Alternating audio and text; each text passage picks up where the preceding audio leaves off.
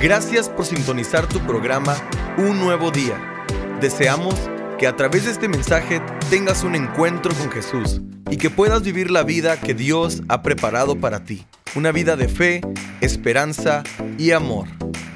San Pablo a los Gálatas, capítulo 5, versículo 22 al 23, y que también lea conmigo Proverbios 8, 19. ¿Está usted aquí? Escuche, le dije Gálatas 5 qué? 22 y 23 y Gálatas, perdón, y Proverbios 8 19. Leemos. Dice así la palabra del Señor, Gálatas 5 22 y 23. Más el fruto del espíritu lo que produce el Espíritu, lo que está diciendo, es amor. Y luego gozo, paz, paciencia, benignidad, bondad, fe, mansedumbre, templanza. Contra tales cosas no hay ley. Proverbios 8:19 nos dice, Mejor es mi fruto que el oro y que el oro refinado. Y mi rédito es mejor que la plata escogida. Padre, gracias por tu palabra, por tu presencia. Queremos rogarte que tú nos hables, nos bendigas, nos ministres que cada uno de nosotros pueda recibir algo de parte tuya y que podamos, Señor, ponerlo por práctica en nuestra vida diaria. Te pido tu bendición sobre mi auditorio, sobre todos los que nos escuchan a través de nuestras plataformas electrónicas. Padre, en el nombre maravilloso de Cristo Jesús. Amén y amén. Ocupen su lugar, por favor, y denle un aplauso a la palabra del Señor. Ok. la semana pasada comenzamos a hablar acerca del fruto del Espíritu. Y hablábamos, entre otras cosas, voy a hacer un paréntesis, estamos en un tiempo en que de repente estamos frío y caliente, ¿verdad? Y de repente, al igual que ustedes, a mí también me da el soponcio. Así es que, ¿por qué se ríen? Es la andropausia. Pero si pueden prender algunos de los abanicos, Chuy, así que nos dé una brisa tipo Cancún, se lo voy a agradecer. Ok, cierro el paréntesis. La semana pasada empezamos a hablar acerca del fruto del Espíritu. Y el fruto del Espíritu es lo que Dios produce en nosotros en base a nuestra rendición a Dios.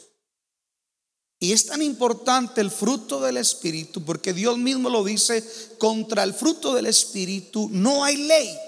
Y también dice, mejor es mi fruto que el mismo oro y que la plata refinada. Hablamos acerca de que el fruto del Espíritu es, es lo que engalana, escuche, es como el marco, el marco que engalana una bella pintura, una obra de arte cuando es puesta en un marco muy bonito, esa obra realza.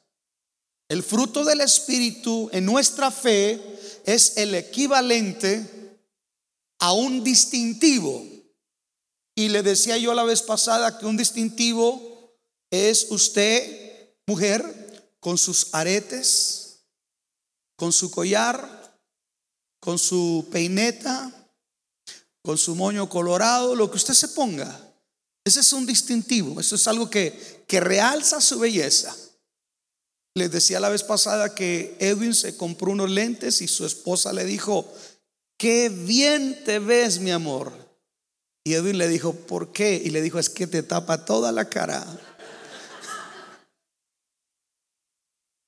Yo no sé qué distintivo, pero yo no sé si, a ver los hombres, ayúdenme. ¿Usted está de acuerdo que a veces hay ciertos distintivos que realzan la belleza de su mujer? Mm, tres. ¿Hay hombres aquí? Pregunto, ¿hay hombres aquí? Eh, ¿Le gusta cuando su esposa está presentable, arregladita? Sí, porque de repente la dice, ay, la niña el exorcista.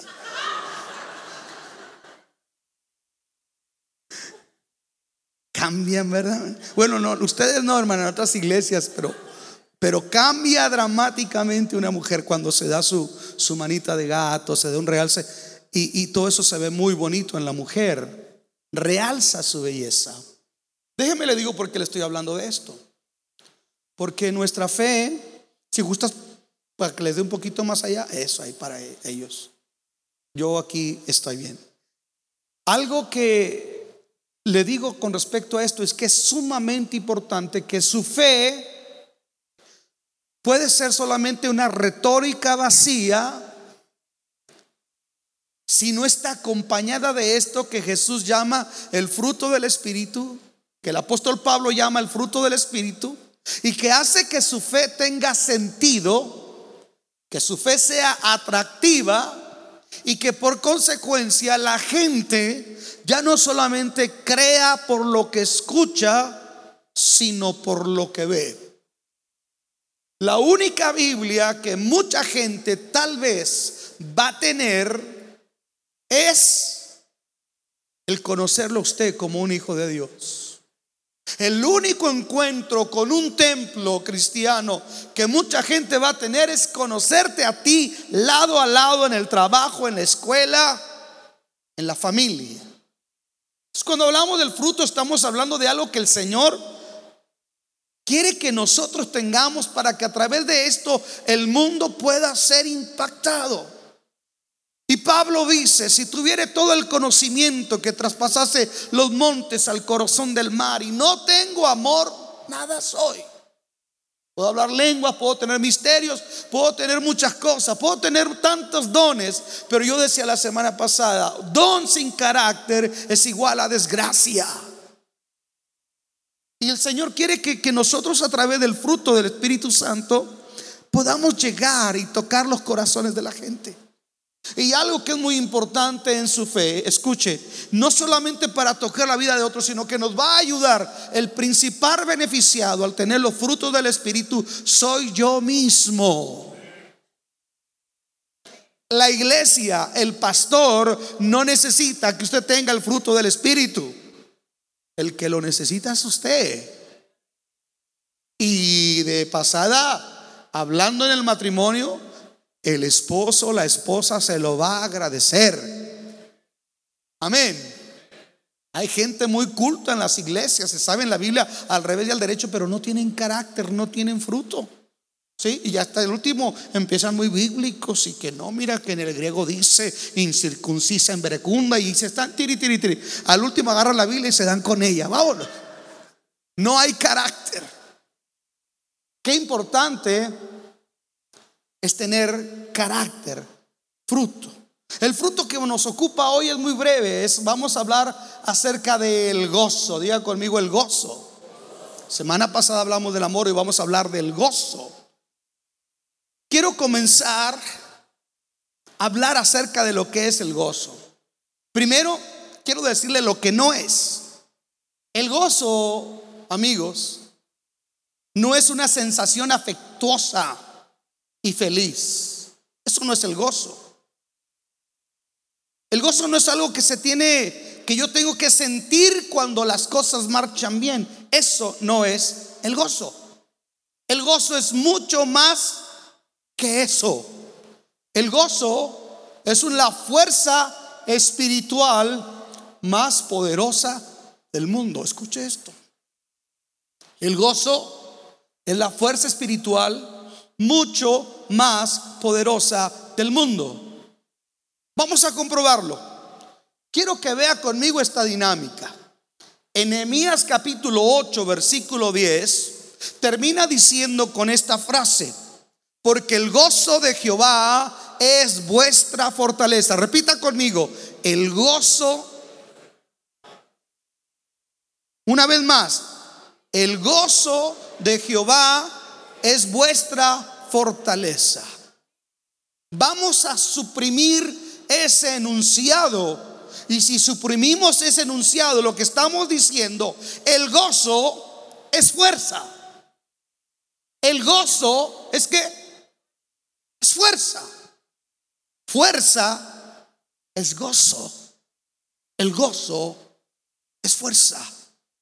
No se puede hablar de una vida fuerte. No, podemos hablar de fortalezas en el carácter si el fruto del gozo no está en nuestra vida. Necesito el gozo para enfrentar la vida cotidiana.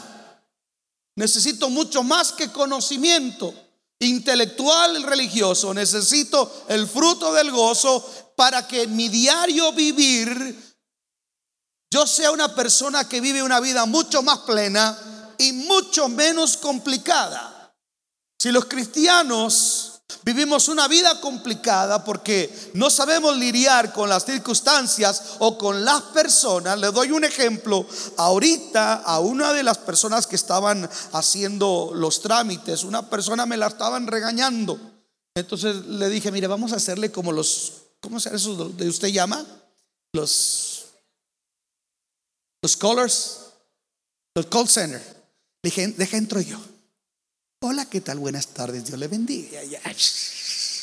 Pero la otra, le ofrecemos una disculpa a nombre de la otra y de todo, de todos los sugieres del mundo. Porque hay gente que quiere pelear. Yo les, he dicho aquí, Luis, cuando alguien se queje, tú que estás con los sugieres, te tienes que parar y decir, le ofrezco una, una disculpa a nombre de todos, de todos los sugieres del mundo esa persona quería pelear, quería pelear, quería pelear. Dije, mire, buenos días, mi nombre es fulano de tal, me puede decir su nombre. No quiero decirle mi nombre. Este, y ahí la fuimos llevando, y al último me dio su nombre, hizo todo, le dio los datos, se hizo, recompró boletos, arregló todo. Y, ay, dice, mire, le voy a decir mi nombre completo. Ay, y al último nos hicimos amiguis. Ay, amiguis. Tenga un bonito, tenga un lindo día. Con el gozo usted avanza, con el gozo usted gana, con el gozo usted es fuerte, con el gozo usted es débil, con el gozo usted no es saqueado, con el gozo usted nunca pierde, con el gozo usted muestra grandeza de espíritu y de carácter, con el gozo se avanza en la vida. Yo pregunto, ¿necesitamos el gozo? El nuevo diccionario bíblico ilustrado define la palabra gozo de esta manera. Escuche, dice gozo es lo que el hombre anhela y lo que busca. ¿Está de acuerdo? Gozo es lo que el hombre anhela y busca. Lo encuentra cuando encuentra a Dios. Y solamente. Y entonces lo retiene en la medida que crece en el conocimiento de Dios. Gozo no se encuentra fuera de Dios. Yo dije, gozo no se encuentra fuera de Dios. El gozo es un anhelo innato en el espíritu del hombre. El gozo no es una opción, no, no, no. El gozo es algo que nosotros necesitamos. Es algo que fuimos creados para tenerlo. Necesito gozo en un mundo de odio. Necesito gozo en un mundo de tanta gente resentida. Necesitamos gozo en un mundo que está herido y marcado por el pecado. Necesitamos gozo. Y la única manera de conocer, experimentar, saborear y aún ofertar el gozo es conociendo a Dios, teniendo una experiencia con el Señor Jesús como Señor y Salvador. Jesús dice, el que cree en mí, como dice la escritura, de su interior correrán ríos de agua viva. Alguien dígame. Y cantaban el canto antiguo y me encanta Gama, yo no sé cómo le vas a hacer, pero me encantaba cómo lo cantaban los boricuas de antes. Gozo, gozo, Gozo yo quería, Pai, pero lo buscaba. Ayúdenme, no sean rancheros. Pero lo buscaba donde no lo había. Pero un día Cristo el Señor de la vida me dio de ese gozo del que yo quería. Pero un día Cristo el Señor de la vida medio de ese gozo. Denle un aplauso al Señor. Cuatro tienen gozo, los demás no sé cómo le harán. Alguien diga al que está a su lado, yo tengo gozo. Dígale, dígale, yo tengo gozo. Ah, mira, hasta un beso le dé la hermana. Dele otro, dele otro, dele, dele otro. Qué bueno. Ándele, chiquito. ¿Ya ven lo que provoca una prédica, hermano? ¿Y usted que no quería venir en la mañana? ¿Eh? Dígale, yo tengo gozo y usted contéstele, pues no se te nota. Gozo es algo que el hombre necesita, es algo que el hombre busca, pero lamentablemente lo busca de manera equivocada, queriendo llenar un vacío en vicios, en riquezas, en popularidad, en fama, en bienes de este mundo. Jesús dice, la, la felicidad del hombre, la dicha del hombre no consiste en la abundancia de los bienes que posee. O sea que los bienes están descartados. Popularidad tampoco. Jesús dice de qué le sirve al hombre que pudiere ganar a todo el mundo y al final del día pierda su alma. Fama descartada. Eh, eh, eh, ¿Y qué decir de los placeres de este mundo? ¿Verdad? los placeres. Porque cuando experimenta el placer y siente el éxtasis de este mundo, entonces que hasta cantamos. Y mi gusto, dijo el himnólogo, mi gusto es, ¿y quién me lo quitará? Ah, pero al día siguiente no se puede parar. Dolor de cabeza, otros amanecen con ojos morados, otros sin cartera. Jesús dice, la paz que yo les doy no es como la que el mundo les da. Porque la paz que el mundo te da es ficticia, se desvanece y a veces cobra una factura muy alta. Pero la paz que Cristo nos da, el gozo que Cristo nos da, te duermes con Él, te levantas con Él y está contigo en los momentos más difíciles de la vida. Alguien diga amén. Diga conmigo, el gozo de Dios es mi fortaleza. El gozo de Dios, dígale al viejo, el gozo, no tú. El gozo de Dios. Amo a Tere. Amo a Tere, es muy bella, es muy linda. Yo, yo chuleo mucho a mi esposa. La amo. Pero mi gozo no me lo puede dar ella. Ella puede dar alegría, me puede dar afecto, me puede dar felicidad, pero ella no me puede proveer gozo. es el problema de nosotros. Que nos vamos a casar buscando que la otra persona me dé gozo, me haga feliz.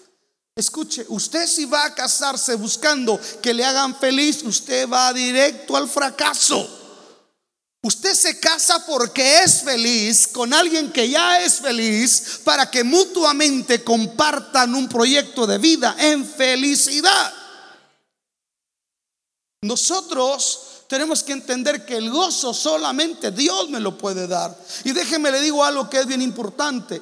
No se debe confundir gozo con alegría. Alegría es muy diferente al gozo. Déjeme le digo por qué. Porque la alegría es circunstancial. Es decir, depende de lo que nos esté ocurriendo en el momento. Si lo que estoy experimentando es placentero, me siento feliz. Esa es la alegría. Pero si lo que estoy atravesando no es placentero, entonces no me siento feliz. Jesús no dijo que Él vino para hacerte feliz. ¿Sí? Jesús vino para darte gozo. La alegría no va a estar siempre. Porque hay momentos donde hay tribulación, donde hay prueba, donde eh, mire hermano, a mí me encanta, ¿saben qué me encanta de ver algo arriba pero no se lo digan a nadie? Que de aquí percibo muy bien cuando los matrimonios están enojados. Pero no se lo digan a nadie. Nomás voy a decir una entrevista de Telemundo, pero, pero de aquí percibe uno cuando están enojados. Porque a veces, mire, vienen endiablados. Bueno, los miembros de la iglesia de un pastor primo de un amigo vienen endiablados, entran ahí y cambian. ¿Cómo está, hermano? Bendecido, vente, mi amor, aleluya. Pero llegan y se sientan y no puedes ocultar lo que realmente está pasando. Por eso me gustó ahorita que le di un beso. ¿Le puede dar otro beso? Déselo. Ah, ñeñe, muñeco. Qué bueno, gloria a Dios. ¿Alguien le puede dar un beso a su esposa? Qué bueno. ¿A poco tiene que ser 14 de febrero para que les des un beso? Ahorita a la hora del almuerzo me senté con mi esposa allí en la, en la cafetería de la iglesia. Le puse su silla y le dije, vente, una cita romántica. Y me miró un hermano y se rió. Le dije, si aquí no soy romántico, menos afuera. Escuche, déjeme le digo una cosa, a veces vamos a pasar momentos difíciles en el matrimonio, diferencias, desavenencias, desencuentros, disappointments para gente que habla en inglés. Vamos a tener problemas con los hijos, vamos a tener problemas económicos, vamos a tener escenarios difíciles de salud, vamos a tener todo tipo de situaciones. Y Jesús dijo, en este mundo van a tener tribulación, pero confíen en mí porque yo ya vencí al mundo. Él no dijo que no iba a haber problemas, sí iba a haber problemas. Es más, yo cuando voy a casar a alguien y les voy a dar la plática prematrimonial, yo les digo esto. El matrimonio trabaja con problemas. ¿Con qué trabaja el matrimonio? La materia prima son los problemas, retos, dónde vamos a vivir, qué muebles vamos a tener, qué vamos a comer. Estaba platicando el otro día con Johairita y, y, y mi hermano Javi. Ella es colombiana y él es mexicano. Y luego está Daya es venezolana y Gama es puertorriqueño. Y luego este Mari es, de Juárez y, y, Luis es este llegó en el, en el, en el Mayflower su familia. Así le decían a la llanta donde cruzaba uno ahí en San Lorenzo. No te creas, no te creas, no te creas, Luis. Es una broma. Los dos son de aquí. Pero en los otros dos parejas son diferentes culturas y a veces hay, hay términos. Lo que en una cultura es normal, en la otra es una mala palabra. ¿Sí? Y de repente estaban muy ofendidos. Mire cómo me dice, le digo, no, no, eso no es mala palabra en la cultura de esta persona, es lo más normal. Pues sí, pero se oye muy gacho aquí, que no me lo diga. Ya no, da, ya no le digas así, ¿eh? Dale un beso. ¿eh? quieto. Oye, ya párenle nomás. Escuche esto, va a haber problemas. Va a haber problemas. Y los problemas a veces nos hacen que alguien diga, aleluya. y sabe que es ahí, es ahí donde Dios ha provisto en nuestra vida cuando nos dio acceso a las cosas que tienen que ver con la vida de la piedad, dice el apóstol San Pedro. Y Dios nos ha impartido de su ADN espiritual al darnos su Espíritu Santo en nosotros. Dios nos ha dado la capacidad que no nos puede dar la yoga, la yoga el budismo o la meditación trascendental. Dios nos ha dado el fruto del Espíritu Santo. Para que usted me lo entienda esto, con manzanita se lo explico.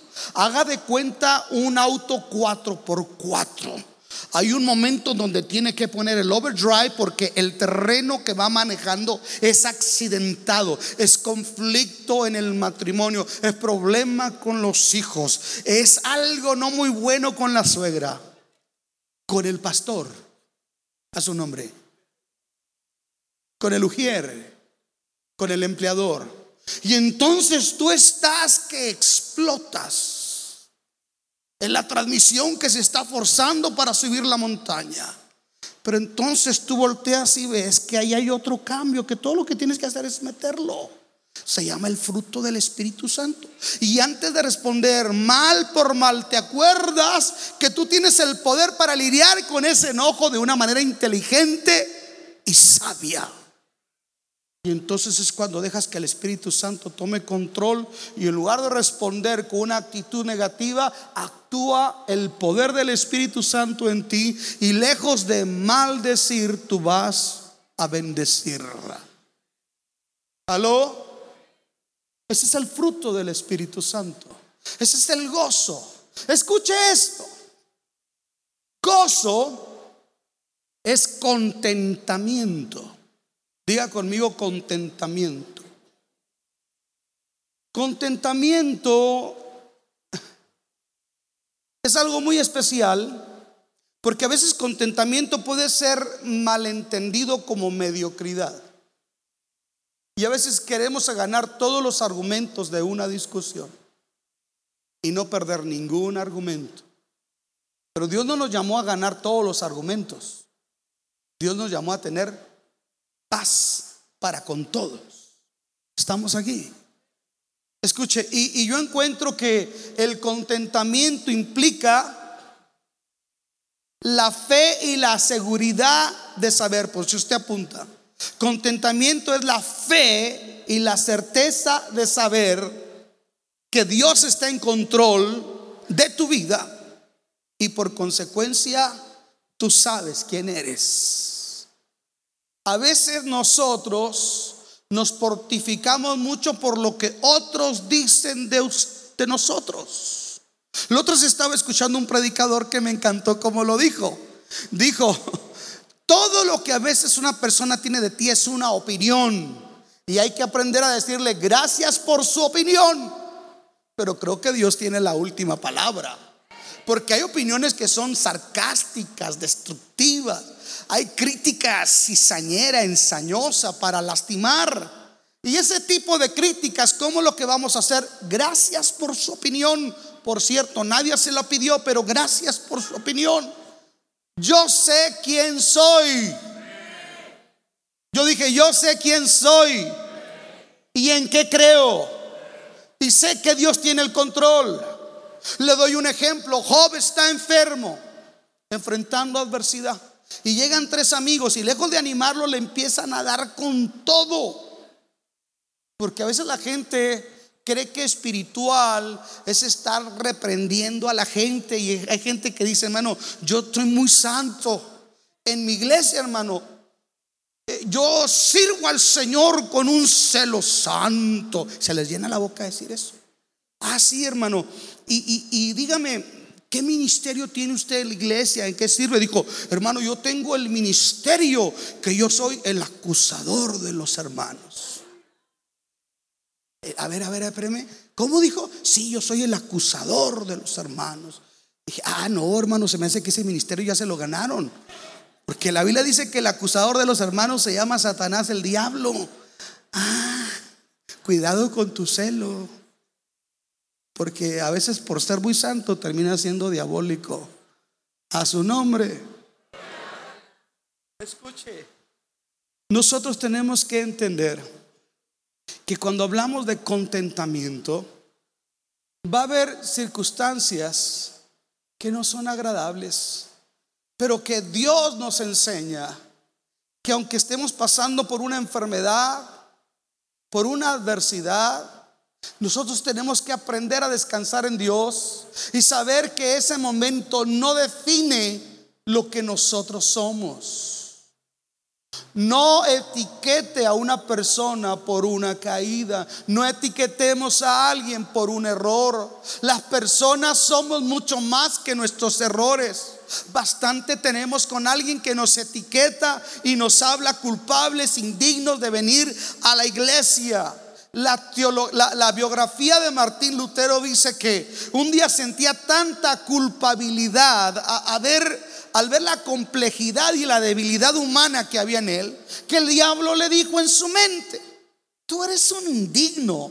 ¿Quién crees que eres tú para servir en eso que tú llamas reforma? ¿Para que tú vas a la iglesia? Juan, tú, perdón, Martín Lutero, tú eres esto, esto, aquello. Dice que el diablo hizo una larga lista de los defectos de él. Y dice que él se descorazonó porque los, reproches descalificantes hieren el espíritu de una persona. Y que Martín Lutero se descorazonó, se desalentó. Pero le dijo, ¿sabes qué? Diablo, espérate. ¿Todavía te quedó gis para escribir mis defectos en el borrador? Sí, dijo, aquí tengo poquito, pues te faltaron algunos, mira, todavía podría hacer esto, y esto, y esto, y esto, y esto, y esto, y esto, y esto. Dijo el diablo, ay, fíjate, yo no había pensado en eso. No más que hay un problema, mi estimado diablito. ¿Sabes por qué estoy aquí? Porque Jesús dijo, no me escogieron ustedes a mí, yo los he escogido a vosotros y los he puesto para que vayáis y lleven fruto y su fruto permanezca. Pedro, tú me vas a negar, pero no me escogiste tú a mí, yo te he escogido a ti. Los discípulos se van a escandalizar en mí, se van a dispersar. Pero Pedro, cuando tú te hayas levantado de haberme negado, vas a llorar amargamente, te voy a perdonar. Y cuando sientas que estás reconfortado, ve y busca a tus hermanos y diles que yo sigo estando con ellos. Hoy estoy aquí para decirte, Dios está contigo. Yo dije, Dios está contigo por encima de lo que otros digan, de lo que las circunstancias digan. Dios está contigo. Vamos, levanta tus manos y di, Dios está conmigo. Dios está de mi lado. Es cierto, estoy pasando una racha difícil. Es cierto, estoy pasando un momento no placentero, pero, pero un libro tiene muchas páginas. No juzgues todo un libro por una sola página. Hay gente que a veces quiere enterrarte. Dice la Biblia que un día el apóstol Pablo, por predicar a Cristo, nada más y nada menos por eso, no por andar de chismoso, de entremetido, no, por predicar a Cristo. Lo golpearon, lo apedrearon, lo arrastraron y lo tiraron como muerto. Estaba el apóstol Pablo. Escuche, lo dieron como muerto. Hay gente que en la adversidad te va a dar por muerto. Hay gente que te va a descalificar y que va a decir, ya no te levantas, tu negocio no vuelve a ser el mismo, tu hogar no vuelve a ser el mismo, tú no vuelves a sentir la misma alegría, el mismo gozo para servir a Dios, tú no te levantas. A veces en esta vida va a haber encuentros donde tú vas a ganar por knockout, pero en algunas ocasiones vas a tocar la lona. ¿Cuántos saben lo que es tocar la lona? Wow, los demás no. ¿De qué planeta serán? ¿Cuántos saben lo que es tocar la lona emocional, psicológicamente, culpabilidad, finanzas, enfermedad? A veces vas a tocar la lona y otros van a cantar tu funeral. Pero sabes una cosa, me encanta lo que pasa en ese cuadro que mencionaba ahorita del apóstol San Pablo. A, a vinieron y lo rodearon amigos insensibles, feos. Gente que le decía, sí, estás así porque estás en pecado. Qué tremendo es cuando la gente se acerca para decirte, sí, te lo dije, mira, por eso y por esto y por esto. Qué feo esa gente. Con esos amigos, mejor con esos enemigos, ¿para qué quiero? Bueno, si agua pasa por tu casa, la idea es esa, Lucas. ¿Usted me entendió? ¿Sí me entendió, Gloria? Ok. Que a veces ni yo me entiendo, pero Dios es bueno. Déjeme le digo algo. A veces va a haber situaciones así. Gente que te ataca, que te desmerita. ¿Sabe? En Cántico Nuevo no siempre hemos tenido vientos a favor. Ha habido vientos difíciles, tiempos. Y, un día vino un, un pastor que yo creí que era mi amigo, fíjese. Yo creo que así dijo Job, dijo, ay, yo creo que eras mi amigo, fíjate cómo. Y dijo, oiga, que se le está vaciando cántico nuevo, que ya no hay gente que vaya, que vaya. Pero que lo decía con un gozo, con una celebración. Y le decía, no me ayudes, Juan. No me alientes, Juan. Oiga, hermano, que lo habían secuestrado. No, pues, salvo que mi vieja me quiera un secuestrón, ¿verdad? Pero no, yo no, que yo sepa, no. Hay gente que te está deseando tu mal, que está buscando tu funeral. Pero tú tienes que entender que a veces tú mismo vas a sentir que estás caído y que estás muerto y que no te vuelves a levantar porque pecamos, porque la regamos, porque hicimos algo indebido y estamos ahí. Y eso no es sorpresa para Dios. ¿Sabes para qué no le dio el gozo? El gozo solamente se manifiesta a los campeones, hermanos. El gozo lo experimenta no el que nunca ha tocado la lona, sino el que ya la tocó, porque el mismo Jesús tocó la lona. El mismo Jesús dijo, mi alma está abatida hasta la muerte. Padre, si es posible, pasa de mí este cáliz. El mismo Jesús se sintió solo. El mismo Jesús le dijo al Padre, ¿por qué me has abandonado? Si Él tocó la lona, imagínate tú y yo. Pero tú tienes que entender que el gozo fue puesto ahí. Porque el gozo te va a hacer avanzar, ya no por lo que sientes, ya no por lo que otros opinan, ya no por tu estado de ánimo. El gozo está ahí. Y el gozo no es una sonrisa de oreja a oreja, no. El gozo no es estar brincando y hablando en lengua, no. El gozo es no siento ir a la iglesia. No, no, no quiero. Yo mismo no he querido venir. Si ustedes les llegan sus familiares matachines, se quedan con ellos, ¿por qué yo no? Si ustedes se quedan ver a los Cry Boys, no vine, ay, porque jugar los Cry Boys, ay, no vine porque ahora eh, vino fulano. Y yo también me dan ganas. A su nombre. También. A veces me dan ganas mejor meterme a McDonald's, comerme una nieve y quedarme ahí tranquilo. Siempre usted siente venir a la iglesia. No, mentira. Si yo le dijera que siempre estoy, ay, que quiero predicar, no, hermano, a veces también ando de capa caída, triste, aguitado, desanimado. Pero sabe una cosa, he aprendido que esto no se trata por lo que siento, ando por fe, no ando por vista. Y el gozo es fortaleza que me ayuda a meter un cambio y decir, vamos para adelante, Luisito, Dios está contigo. Vamos para adelante porque esto se trata de avanzar. Aunque a veces avancemos tres pasos para adelante y demos dos para atrás, avanzamos uno. Pero no soy de los que se detienen, de los que retroceden. Tengo que ir adelante. Eso es gozo. Tenemos que ir para dónde? Hermano, no lo había mirado porque no vino. Es que estaba desalentado. Pues. Y se recargó así como el celular en su casa y se alentó. Véngase aquí. Véngase a la casa de Dios. Hay gente que llega con cara muy bonita y otros que llegan con una cara muy fea. Todos son bienvenidos. Porque solamente usted sabe lo que está cargando, solamente usted sabe lo que está pasando. Pero una cosa yo estoy seguro, que si usted es, si usted es una persona que ha venido a buscar a Dios de todo su corazón, Dios no se va a quedar sin ayudarlo y sin bendecirlo, sin levantarlo y sin sacarlo adelante. Alguien diga amén. Quiero que vea conmigo esta escritura para hablar acerca de lo que es el gozo. Dice Filipenses capítulo 4, versículo 11 al 13. Dice el apóstol Pablo, no lo digo porque tenga escasez, pues he aprendido a contentarme cualquiera que sea mi situación. ¿He aprendido a qué? A contentarme cualquiera que sea mi situación.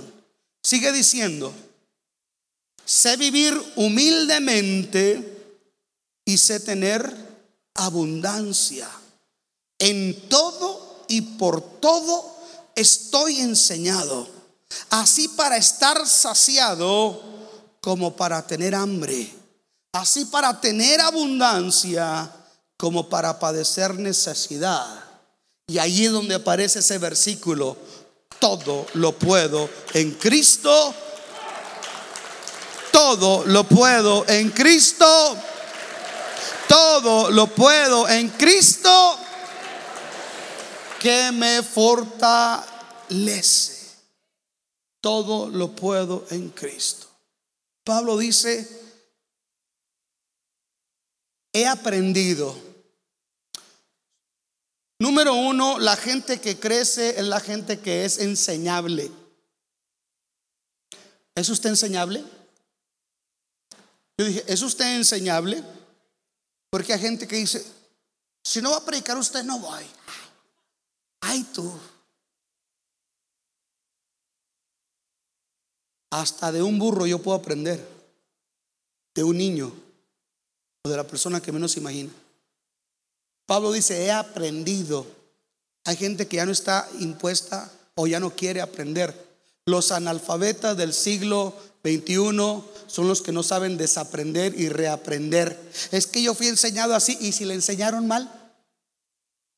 No, pero es que así me Y si a usted le enseñaron mal, escuches.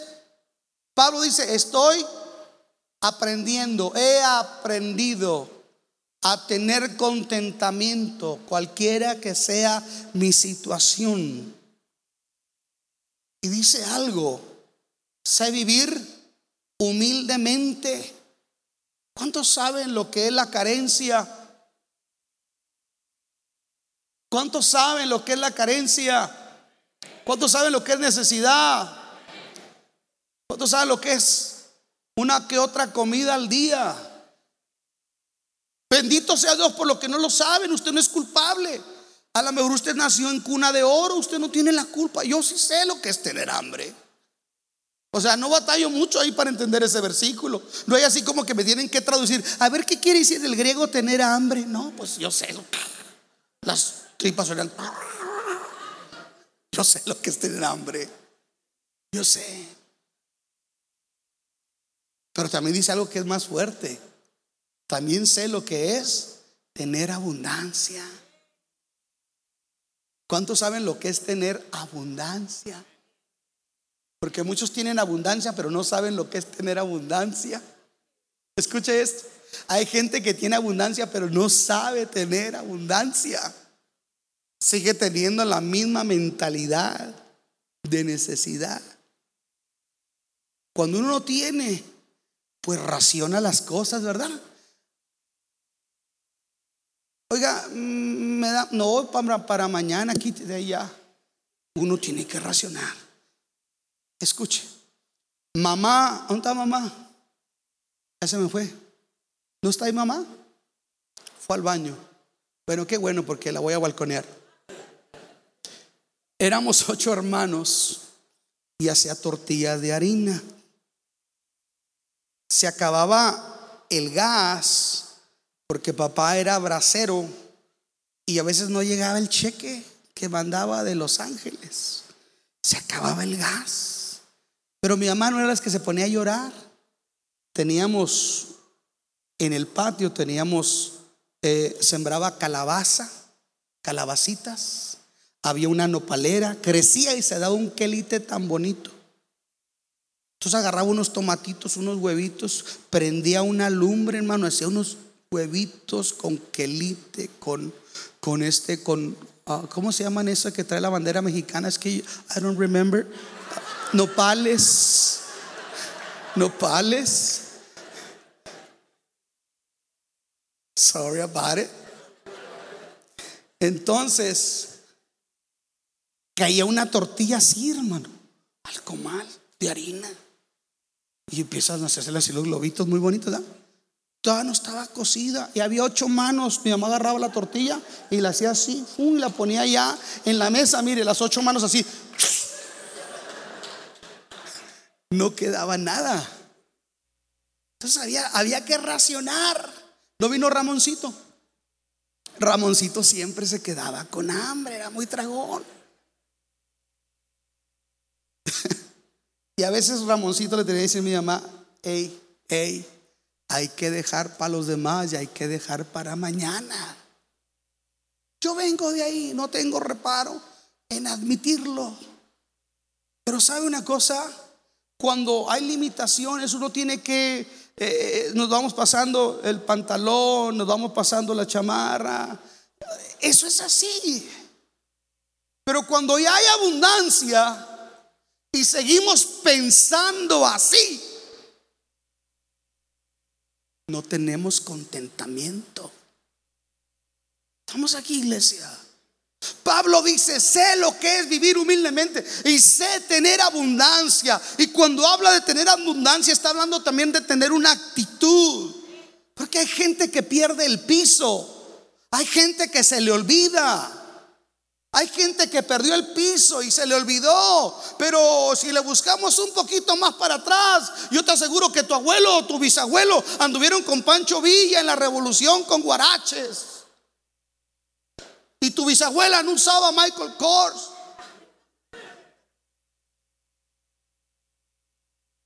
Se vestía en la boutique de las tarumaras.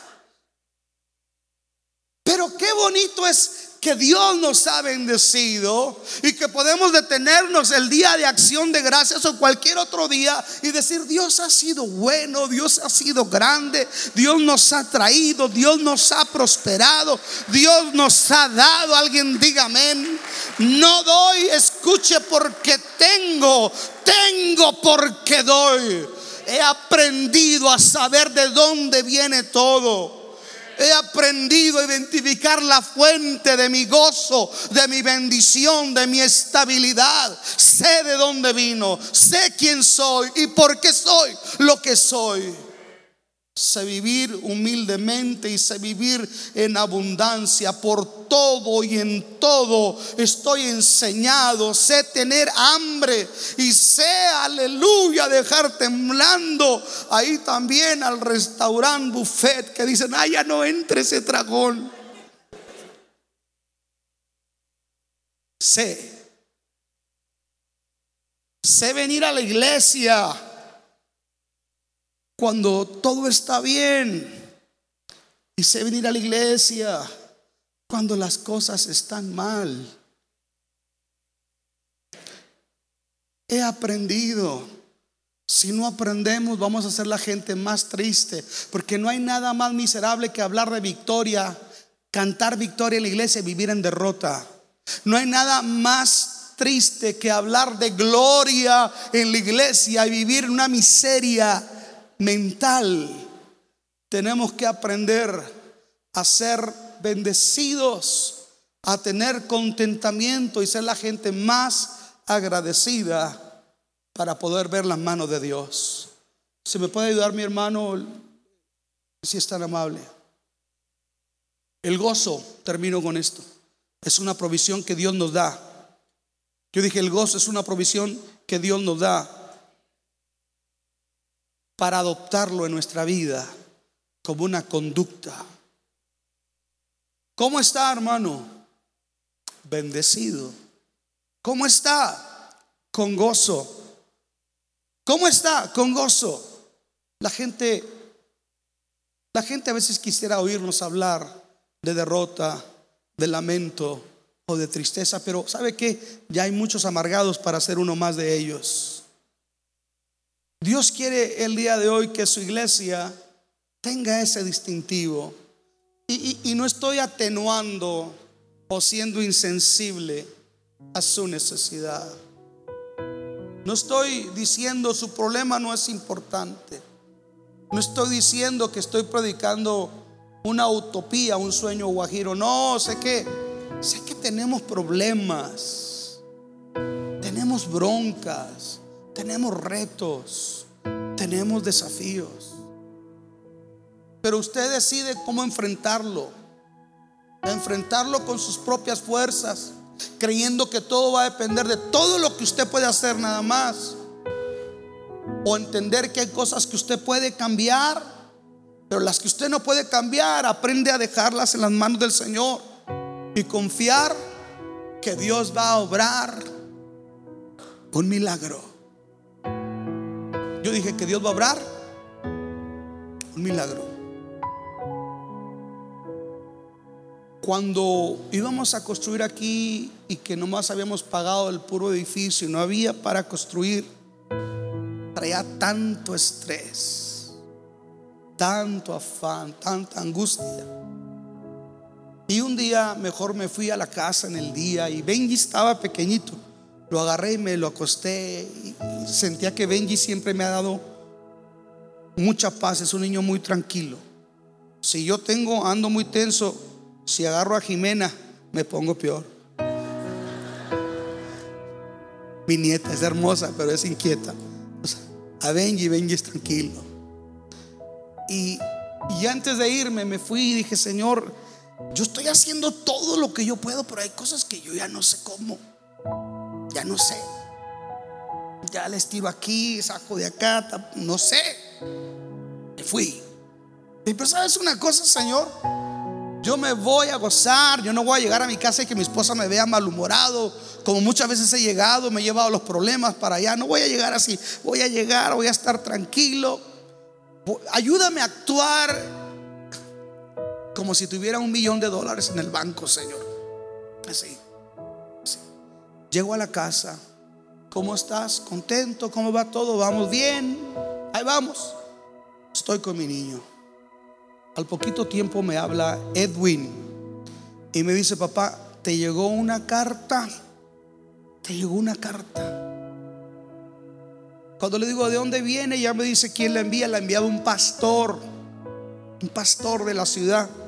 Y me dice, Luis, con su puño y letra, quiere decir que el hombre no le dijo a la secretaria, Luis, yo creo en la visión de Cántico Nuevo.